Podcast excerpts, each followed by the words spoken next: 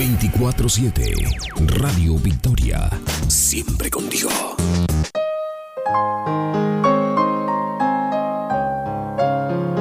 La iglesia local en El Paso le invita a que escuche su programa El Evangelio de Vida. Llámenos al 915-314-9242. Una vez más, queridos hermanos, estamos aquí en su programa El Evangelio de Vida. Para nosotros siempre es un placer saludarlos y estar con ustedes estos viernes de 9 de la mañana a 9.30. Damos gracias a Dios porque podemos predicar su palabra y llegar a ustedes con lo más precioso de esta vida que es la palabra de Dios. Está con nosotros nuestro hermano Martín, nuestro hermano Sergio. Nuestro hermano Sergio nos va a traer la palabra. Hermano Martín, buenos días. Hermano, buenos días, hermano Sergio, y hermanos y hermanas que nos escuchan. Gracias a Dios por esta oportunidad y no queremos dejar de recordar que ofrecemos este par de números de teléfono para que tengan contacto con nosotros. Sería un placer saber de ustedes.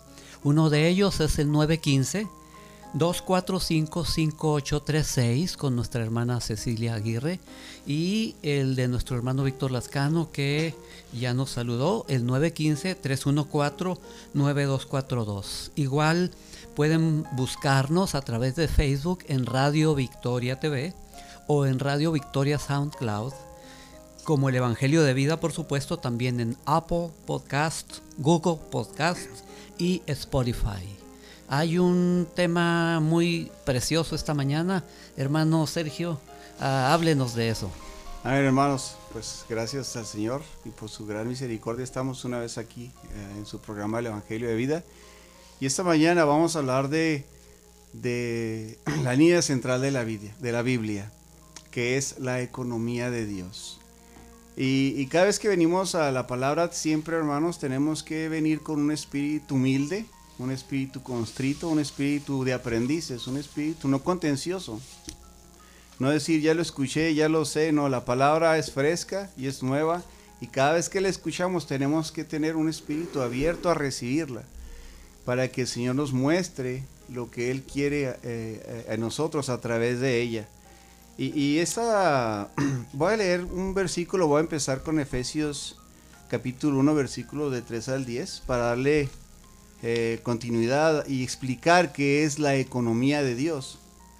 Leo dice, bendito sea el Dios y Padre nuestro Señor Jesucristo, que nos bendijo con toda bendición espiritual en los lugares celestiales en Cristo, según nos escogió en Él antes de la fundación del mundo para que fuésemos santos y sin mancha delante de Él, en amor habiéndonos predestinado para ser hijos suyos por medio de Jesucristo, según el puro afecto de su voluntad, para alabanza de la gloria de su gracia, con la cual nos hizo aceptos en el amado en quien tenemos redención por su sangre, el perdón de pecados según las riquezas de su gracia, que hizo sobreabundar para con nosotros en toda sabiduría e inteligencia, dándonos a conocer el misterio de su voluntad según su beneplácito, en el cual se había propuesto en sí mismo de reunir todas las cosas en Cristo para la economía de la plenitud de los tiempos, así la que están en los cielos como los que están en la tierra. Bueno, también esta palabra la encontramos en 1 Timoteo 1.4, dice que la economía de Dios se funda en la fe. Y en Hebreos 12.2 dice que Jesús es el autor, es el perfeccionador de la fe y el que origina y causa la fe. Entonces la fe realmente es una persona. Y esta economía se funda en una persona que es Dios. Y equivocadamente, hermanos, tenemos el concepto de la palabra economía. Cuando escuchamos la palabra economía creemos que es dinero, finanzas, el stock, la bolsa, no, no, no.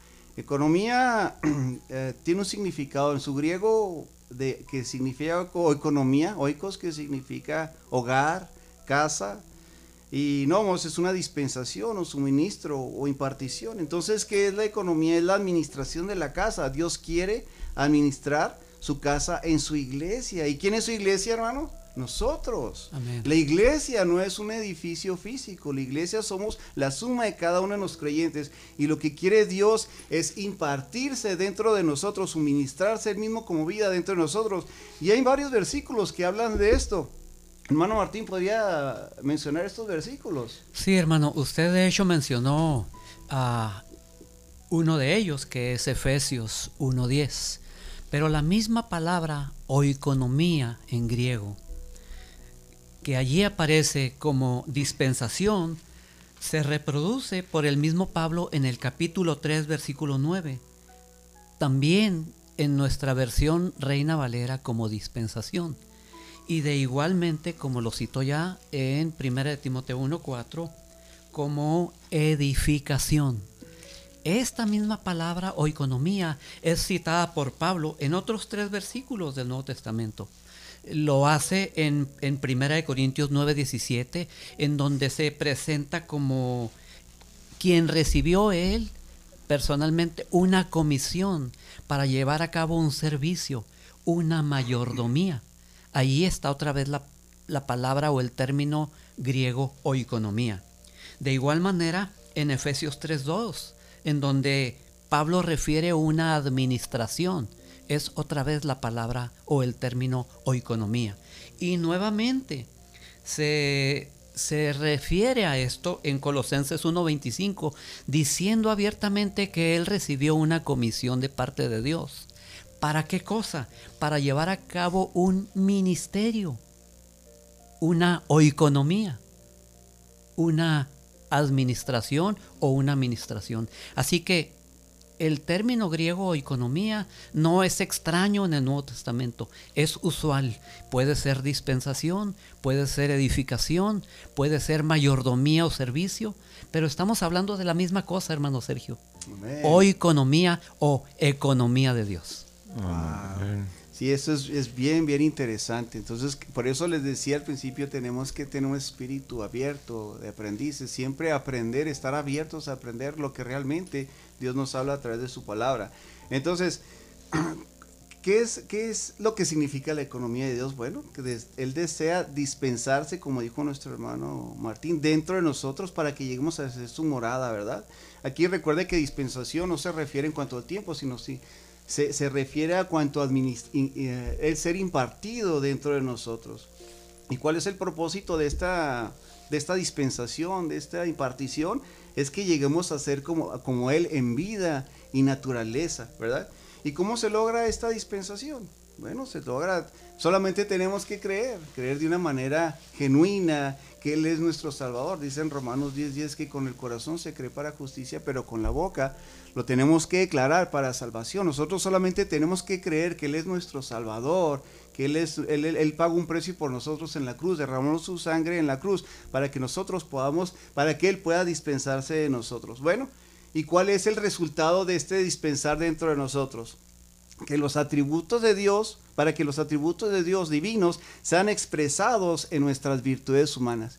¿Y cómo podría yo decir de una manera, en una frase, esto que estamos hablando? Bueno, podríamos decir lo que Dios se hizo hombre.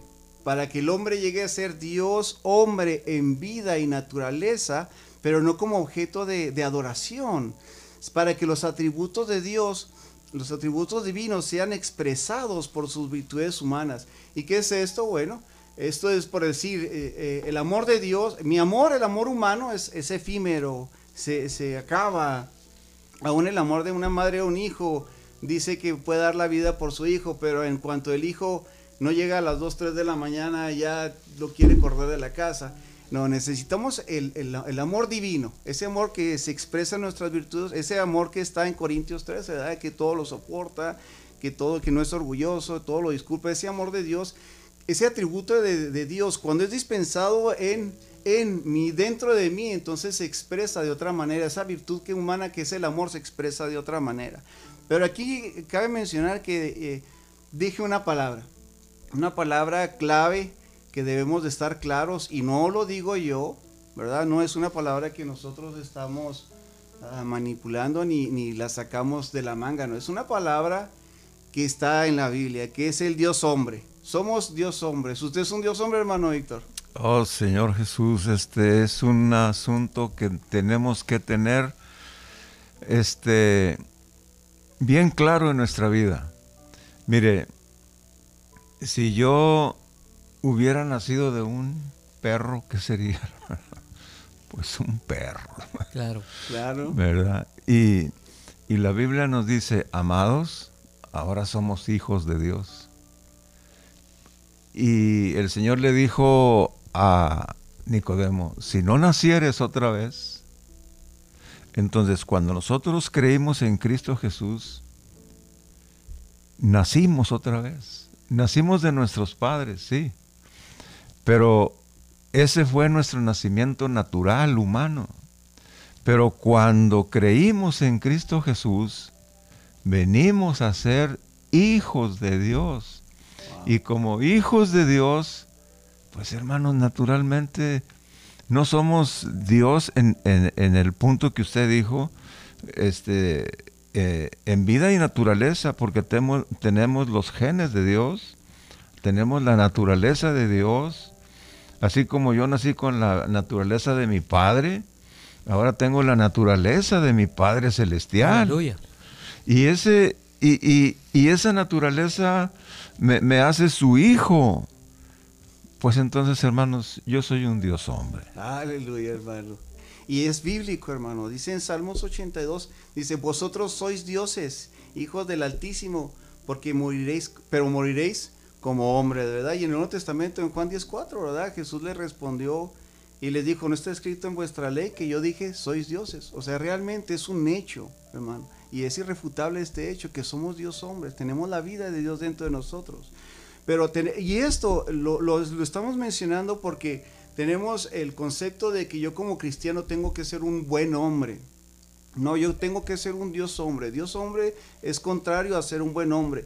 Eh, yo en mi juventud, eh, antes de venir a la vida de iglesia, yo decía, pues yo me consideraba una buena persona, ¿verdad? Yo quería ser una buena persona, una persona que quisiera un beneficio, aportar un beneficio a la sociedad, tener una buena familia, ser una buena persona, ¿verdad?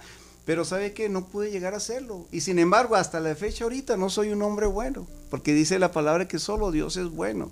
Tenemos que, esto lo podemos ver en el huerto del Edén, ¿verdad? En, en, en Génesis 2.9. Había dos árboles, el árbol del conocimiento del bien y del mal y el árbol de la vida. Entonces, eh, el árbol del, del, conocimiento y del bien y del mal, ahí está, está el amor y está el odio, está el orgullo, está la humildad. Eh, eh, eso es, en eso eh, radica el ser un buen hombre. Estamos por las cosas buenas, pero nosotros lo que quiere Dios es que lo expresemos y nosotros estamos de estar por la por el árbol de la vida, el árbol donde él donde es, las cosas son de Dios o no son de Dios. Así de sencillo. Mire, la vida cristiana se basa en estos dos principios: el árbol de, la vida o el árbol del conocimiento del bien y del mal. El árbol de la vida, aunque nosotros a veces creemos que estamos mal, pero para Dios está bien. Pero sin embargo, nosotros nos regimos por el, árbol del conocimiento del bien y del mal. Eh, nos basamos en ese principio y por eso las cosas las hacemos de acuerdo a nuestro concepto y no de acuerdo como Dios lo, que, lo desea. Entonces, este Dios hombre es, un, es alguien que expresa a Dios, es el representante de Dios. Y, este representante de Dios tiene la autoridad aquí sobre todas las cosas. Dios creó al hombre a su imagen y a su semejanza para que lo expresara, ¿verdad? Y le dio dominio al hombre. Y, lo vemos, eso lo vemos en Génesis 1.26. Así que se requiere un Dios hombre para expresar a Dios, no un buen hombre. Un buen hombre jamás va a expresar a Dios. Como mencioné ahorita, necesitamos esa vida de Dios dentro de nosotros, ese gen dentro de nosotros, para poder expresar a Dios. Dios nos hizo a su imagen, a su semejanza. Y quiero hacer una analogía muy simple. Es la de un guante. La mano es Dios, ¿verdad? Y nosotros somos un guante está hecho a la imagen, a la semejanza. Entonces, cuando el guante entra en nosotros, el, guante, la mano entra dentro del guante, está hecho para el guante. Entonces, de esa manera Dios se dispensa dentro de nosotros para, para que lleguemos a hacer su vida. Y, quisiera ah, ah, platicar, quisiera compartir cómo es este proceso en el cual Dios se dispensa dentro de nosotros. Eh, y esto es bien interesante. Y lo vemos desde, eh, desde, lo vemos en toda la Biblia, de Génesis a Apocalipsis. Vemos cómo Dios eh, eh, se imparte dentro, dentro de él por medio de su Trinidad. Ah, vemos que el hombre tuvo cuatro caídas en Adán, ¿verdad? Adán fue, fue, desobediente, no hizo lo que Dios le había dicho, que comiera del árbol de la vida. En, Caín, ¿verdad? Todo lo quiso hacer por su esfuerzo natural. Él le llevó lo mejor a Dios de su cosecha que había hecho y a Dios no le agradó, ¿verdad? Porque él lo quería hacer, lo hacía por su concepto humano. Tenemos a Abel, tenemos al gobierno humano. Entonces, al ver esta situación, Dios dijo, ¿qué hago para poder yo entrar dentro del hombre y sea mi expresión y pueda llevar a cabo su plan? Bueno, en la Trinidad, ¿verdad? Y le vamos a llamar aquí el Dios triuno que es la de la Trinidad Divina. Y el Dios Trino tiene aún dos aspectos, es esencial y es económico, como ahorita nos compartía nuestro hermano Martín. Esencial, ¿por qué? Porque es inherente y es coexistente. ¿Y qué significa esto? Que, que la, la, Trinidad está, depende uno de otro y está uno dentro de otro, es indivisible. Eso esencialmente Dios es uno. Pero económicamente, como dice, la, como ahorita lo, lo compartió el, el, término de economía, económicamente Dios se dispensa a través de esta Trinidad, primeramente el Padre, es la fuente. El Hijo es el medio por el cual lleva este, este, este plan de Dios y el Espíritu es el que aplica este plan por medio del Hijo. Entonces, ¿cómo es que Él se dispensa? ¿Cómo es que el Dios puede entrar dentro del hombre? Lo vemos Dios, eh, eh, Jesús, en su vivir, en, cuando Él vino, vemos, lo vemos en siete aspectos. Cuando Él estuvo aquí eh, en la tierra, Él primeramente se encarna, introduce la divinidad, dentro de la humanidad. Él tuvo un vivir, se encarna, tuvo un vivir humano, él eh, eh, expresaba las virtudes eh, de Dios, ah, de atributos divinos por medio de de sus virtudes humanas, él muere, él resucita, él asciende y finalmente lleva al hombre a Dios. Pero en este proceso, cuando Él muere y resucita, Él dice en, en 1 ah, Corintios 15, 45 que fue hecho el Espíritu vivificante. Y esto es bien interesante porque ya hemos hablado anteriormente que el hombre fue hecho de tres partes, de acuerdo a 1 Tesalonicenses 5, 23, en donde menciona que dice, el Dios de paso santifique por completo que vuestro espíritu, alma y cuerpo lleguen a ser perfectos y irreprensibles para la venida de nuestro Señor Jesucristo. Aquí menciona claramente que el hombre tiene tres partes. Ya vimos que la parte externa, la parte interior, es como un círculo que está en tres secciones. La parte externa es nuestro cuerpo físico, lo que tocamos, lo que vemos, y la parte interna es nuestra alma, entonces, en donde está nuestra mente, la voluntad y la emoción. Pero la parte más interna, hermano, la parte que más nos importa a nosotros es nuestro espíritu, nuestro espíritu humano. En Génesis 2.7 Él sopló dentro de nosotros y, y, formó un espíritu. ¿Y por qué lo formó? Porque es un órgano con lo cual nada más podemos contactar a Dios. Con la mente no podemos contactar a Dios. Necesitamos del espíritu, ¿verdad? Para poder contactar a Dios. Entonces en, en 1 Corintios 6, 17 dice que el que se une al Señor se hace un solo espíritu. Y ahora somos un solo espíritu con Él. Ahora Él se dispensa dentro de nosotros. Nada para hacer vida en nosotros. Y eso es lo que Él desea. Y, y, la culminación de todo esto, hermano, la culminación de todo este, de este dispensar de nosotros, es que lleguemos a ser la nueva Jerusalén y que es la Nueva Jerusalén en sí es el Dios que fue procesado, lo que mencioné ahorita, todo el proceso que pasó Dios, ¿verdad? Para poder ser dispensarse el hombre con el hombre que fue, que ha sido, que fue elegido, fue redimido, regenerado, transformado, conformado, glorificado, que pasó por un proceso. Es la unión y la suma de estas dos entidades y llegan a ser la Nueva Jerusalén. ¿Qué le parece esto, hermano Víctor? No, pues tremendo. ¿Cómo ve, hermano Martín? Todo lo que nos está compartiendo nuestro hermano eh, Sergio, perdón. Es que la oeconomía o economía de Dios está a lo largo de toda la escritura. Juan testifica que en el principio era el verbo, el verbo estaba con Dios y el verbo era Dios. Y de igual manera señala puntualmente que este verbo se hizo carne, es decir, Dios se hizo hombre, se hizo igual al hombre. ¿Pero para qué? También Juan dice que todos los que le recibieron, todos los que creen en su nombre, tienen el derecho, la potestad, la autoridad de ser hechos hijos de Dios, los cuales no son engendrados de carne y de sangre ni de voluntad de varón, sino de Dios. Entonces aquí tenemos dos cosas. Dios se hizo hombre para hacernos iguales a Él. Aleluya. En vida, naturaleza, expresión y función. Esa es la oeconomía de Dios. Amén. Eh, yo quisiera eh, dar un poquito nomás. Este, eh, hermanos, mm, eh, economía, ya sabemos lo que nuestros hermanos están diciendo, que es un arreglo de Dios para distribuir riquezas, ¿verdad? Dios es sumamente rico, inmensamente rico. Él, es, él dice, mío es el oro mía es la plata.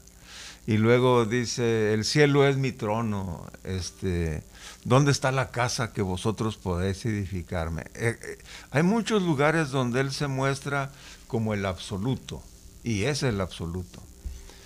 Pues todo lo que Él creó, lo creó para nosotros. Pero nosotros disfrutamos de los paisajes, del aire, del sol, de muchas cosas de que él, del que Él creó. Pero lo que Él quiere es que nosotros lo recibamos a Él. Amén. E, e, e, ese es el deseo por el cual él, él, hizo todo y, el cual, y por el cual nos hizo a nosotros, para que todo lo que es Él entrara en nuestro espíritu. Aleluya. Eso es, eso es el, mayordomo de mayordomos. Él se dispensa, el, rico, el mayordomo, el creador, el todopoderoso, se hace, hace, accesible a nosotros. Cuando nosotros nos abrimos a Él, es el gozo de Él. Amén, hermano.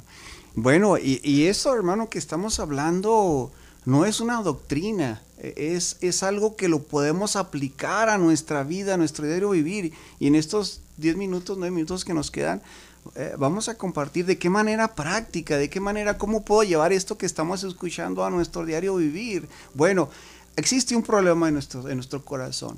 O sea, no le, eh, estamos hablando de que Dios desea dispensarse completamente dentro de nosotros. ¿Verdad? Para que Él nos llene, Él quiere saturarnos, quiere impregnarnos para que tengamos ese olor fragante que Él es, quiere saturarnos, quiere forjarse en nosotros, quiere Él ser que seamos igual a Él en vida y naturaleza. El problema que tenemos con nosotros es nuestro corazón. El problema es de que no le permitimos que Él se dispense dentro de nosotros. O sea, es como, quisiera hacer también otra analogía simple es como cuando invitamos a una persona a nuestra casa y le decimos, siéntate en tu casa, esta es tu casa, aquí puedes hacer, agarra lo que quieres, puedes hacer lo que tú quieras, en tu, esta es tu casa, ¿verdad? Entonces él empieza a cambiar muebles, empieza a hacer otra, y luego, luego decimos, no, no, espérate, no, no, no, espérate, no, entonces quédate sentadito ahí en la sala. No, ese es el problema que tenemos con Dios lo que Él ya está dentro de nosotros y Él quiere dispensarse y quiere eh, eh, eh, impartirse en todo nuestro ser, ¿verdad? quiere saturarlo de Él y solamente tenemos que permitirle dejar que Él nos llene y nos sature. Es más, realmente, ahorita estábamos compartiendo cómo es, cómo es de que, de que él nosotros no tenemos que hacer nada, ¿verdad? Él lo tiene que hacer. O sea, si usted lo quiere hacer, va a ser por su esfuerzo natural. Claro, está a nuestra disposición y tenemos en, nosotros está que Él pueda dispensarse dentro de nosotros. Y esto es lo misterioso y esta es la manera práctica. Como yo no puedo, debo permitirle que Él lo haga en mí y a través de mí pero yo tengo que darle, mi, porción es, es, abrirme a Él, abrirme a, su economía, a su voluntad y permitirle que esa vida divina que ha sido impartida, que ha sido ese gen divino que está ahora dentro de mí, me permita hacer las cosas de acuerdo como Él desea. Yo tengo que depender de Él en todo lo que hago día a día, tengo que darle gracias por lo que me ha dado sea que en mi concepto que sea bueno o sea malo, pero para Dios Él lo hace todo con un propósito, ¿verdad? Tengo que depender de Él y decirle, Señor, ¿qué es lo que quieres de mí? ¿Qué es lo que tenemos que escuchar a Dios? Tenemos que hablar con Dios. Eh, eh, el problema es que tenemos miedo cuando hablamos con Dios. Nos da miedo decirle, ¿sabes qué, Señor? Este, nos da miedo decirle, no estoy conforme con la vida que me estás dando, ¿verdad? O sea, usted nunca se va a atrever a decirle eso a Dios, ¿verdad? Porque cree que Dios lo va a, regañar o le va a hacer algo. No, no, Dios es un Dios de amor y Él ya conoce nuestra situación, Él ya conoce qué es lo que estamos pasando en, esa, en este tiempo. Entonces lo único que tenemos que es abrir nuestra boca. Tenemos que decirle, tenemos que tener ese contacto íntimo con Él, decirle cuál es nuestro deseo, cuál es nuestra preocupación. Pero siempre y cuando usted diga, Señor, aquí esto yo te presento, esta es mi situación diaria, tengo este problema, tengo mis hijos, mi esposa, mi trabajo, eh, esto tú, usted tiene que decirle esto. Entonces, para que Él venga y, Él se dispense y Él le dé esa paz, esa, esa, solución, porque Él nos da soluciones a nuestra vida de una manera inimaginable. Por eso nosotros tenemos la culpa de que no le permitimos que Él se dispense dentro de nosotros. Y lo único que tenemos que hacer es abrir nuestro ser, arrepentirnos, decirle, ¿sabes qué, Señor? Aquí estoy, abro todo mi ser a ti, eh, eh, estoy dispuesto a hacer tu voluntad siempre y cuando tú me estés hablando, no me dejes de hablar y de que tu gracia siempre me esté acompañando día a día. ¿Qué piensa de esto, hermano Martín? Hermano Sergio, eh, este, debemos ah, permitir que Dios nos abra el entendimiento a través de, de su revelación en las escrituras. Y esto es muy revelador. Cualquier mm, personita que viene a este mundo cuando tiene un poquito de conciencia, lo único que más le interesa y lo que más anhela en su inocencia es ser igual a su papá o igual a su mamá. Nosotros somos hijos de Dios. Y yo no sé lo que usted desee en este momento, pero le quiero animar a que desee lo mismo que yo deseo, ser igual a mi papá. Amén. Amén. En estos últimos cuatro minutos hermano Víctor, este, usted siempre me habla de la economía de Dios. Desde que lo conozco, siempre me ha dicho que la línea central de la Biblia, la economía de Dios, el dispensar de Dios en el hombre, y lo vemos en los 66 libros en la Biblia, lo vemos eh, eh, eh, que es el verdadero deseo. Usted puede hablar de lo que quiera y todo está relacionado con la economía de Dios. Quisiera que nos diera una conclusión en estos últimos cuatro minutos uh, de qué es para usted la economía de Dios y qué es lo que quisiera infundirle a los radioescuchas, qué es este dispensar y qué es este plan eterno que tiene Dios para cada uno de ellos. Sí, pues todo lo que usted dijo, hermano, es muy profundo y, difícil de explicarlo eh, así tan brevemente. Pero mire, en la Biblia, en Juan 4:24, dice, Dios es espíritu. ¿Verdad? Dios es espíritu. Entonces, un espíritu eh, es eh, intangible. No se ve, no se toca. Entonces, en, en Génesis capítulo 1, versículo 2 dice, y el Espíritu de Dios se movía sobre la faz de las aguas. Entonces, ahí tenemos en Juan Dios es espíritu. Y en Génesis vemos el espíritu trabajando sobre la faz de las aguas. ¿Por qué la, faz de las aguas? Porque la tierra estaba sumergida en agua. Entonces, la tierra en Génesis significa, es un símbolo. Si, si, no hubiera tierra, no crecerían las plantas, no crecería, no habría manera de que hubiera vida. Entonces el Espíritu de Dios se movía sobre la faz de las aguas porque estaba dándole calor a la tierra para que surgiera de las aguas. Y cuando surgió de las aguas, entonces dijo Dios, sea la luz. Entonces, a, lo que voy es que el Espíritu es el que está trabajando. Y cuando el Señor quiso trabajar en, en nosotros, Él tuvo que pasar un proceso. Él se tuvo que encarnar, tener un vivir humano e ir a la cruz y terminar con todo lo negativo. Eh, con todo lo negativo, Él terminó en la cruz eh, con el pecado, con Satanás, con el mundo, todo lo, todo lo, lo terminó. Y ese espíritu que, que estaba trabajando en Jesús lo resucitó de los muertos. Y lo, y lo, ese espíritu, porque la, la palabra que si te dice, Dios es espíritu. Y ese espíritu estaba en Jesús. Eh, Jesús eh, eh, era un producto del espíritu, porque María recibió la noticia de que lo que ella iba a concebir era por el espíritu. Ahora, es maravilloso que Él fue a la cruz y resucitó, pero ahora con, con, con como el espíritu que da vida a nuestro espíritu. Amén. Él se infundió en nosotros. Al infundirse en nosotros, eh, eh, este, ahora Él vive en nosotros. Amén. Ese es el arreglo de, Dios. Amén. Él hizo ese arreglo. Eh, él, él, no creó simplemente todas las cosas para, para crearlas, no. El propósito de Dios era infundirse en nosotros. Aleluya, hermano pues qué, interesante, hermano, esto. Y yo me quedo con esto, concluyo para que nuestro hermano Martín termine. Recuerde que Dios llegó a ser hombre. Amén.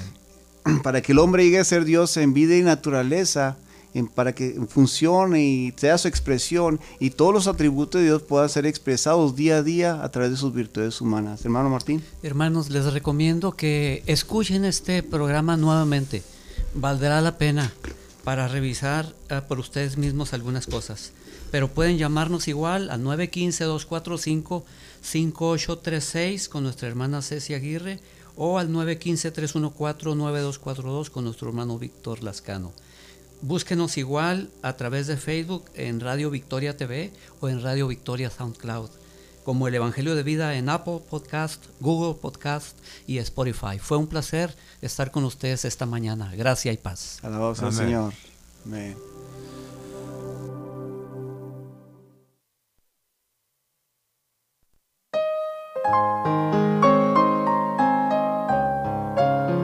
Recordamos que nos escuche todos los viernes a las 9 de la mañana. Si usted desea ser visitado, llámenos al 915-314-9242. Estamos para servirle. 915-314-9242.